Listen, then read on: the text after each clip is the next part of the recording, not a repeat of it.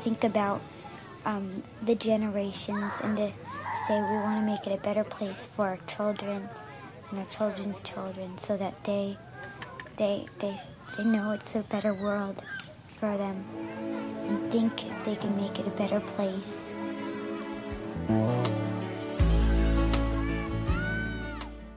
Olá, bem-vindos a mais um episódio do podcast Sonhar e Realizar está ao alcance de todos. Este episódio é mais um daqueles pequeninos, mas passa uma mensagem gigante. Espero mesmo que vos dê um boost de inspiração e de vontade para se porem a mexer na luta pelos vossos sonhos. Então, digam-me, já ouviram falar do KFC ou Kentucky Fried Chicken, aquela companhia de comida que ficou famosa pelas coxinhas de frango? Pois é, hoje vou-vos contar como tudo começou. Quem tornou tudo isto possível, ou seja, esta empresa de fast food distribuída pelo mundo inteiro, foi o Coronel Sanders. E sabem com que idade ele começou isto? Já depois dos 60 anos.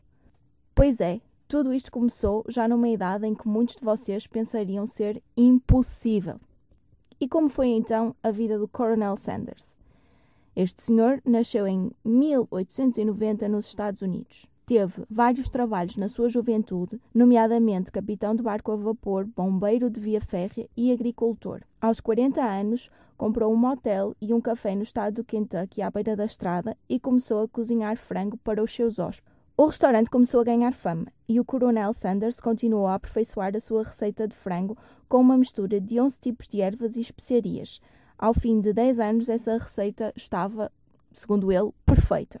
Em 1952 acontece algo que poderíamos considerar trágico. É inaugurada uma estrada alternativa à que o coronel tinha o seu negócio, e essa estrada levou consigo todo o mercado associado. Ou seja, o coronel teve de fechar o seu negócio 22 anos depois de o abrir e já com 62 anos.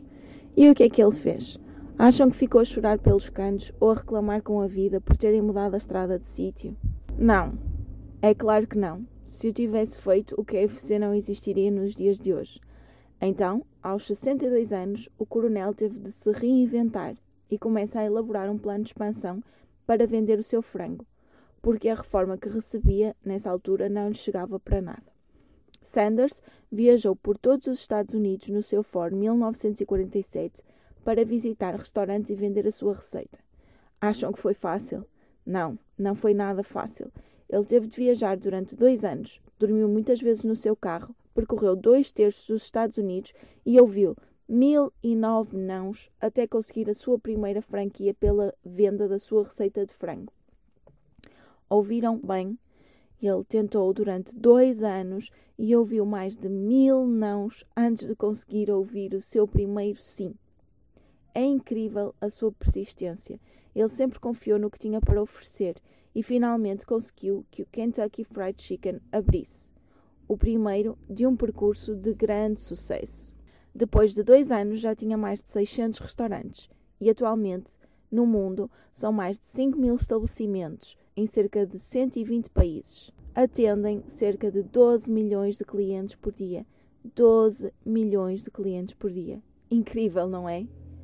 Agora, conseguem imaginar se ele tivesse desistido após o primeiro não?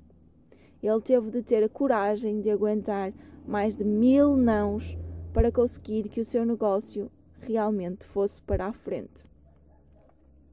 Acho esta história fantástica por tudo o que ela simboliza.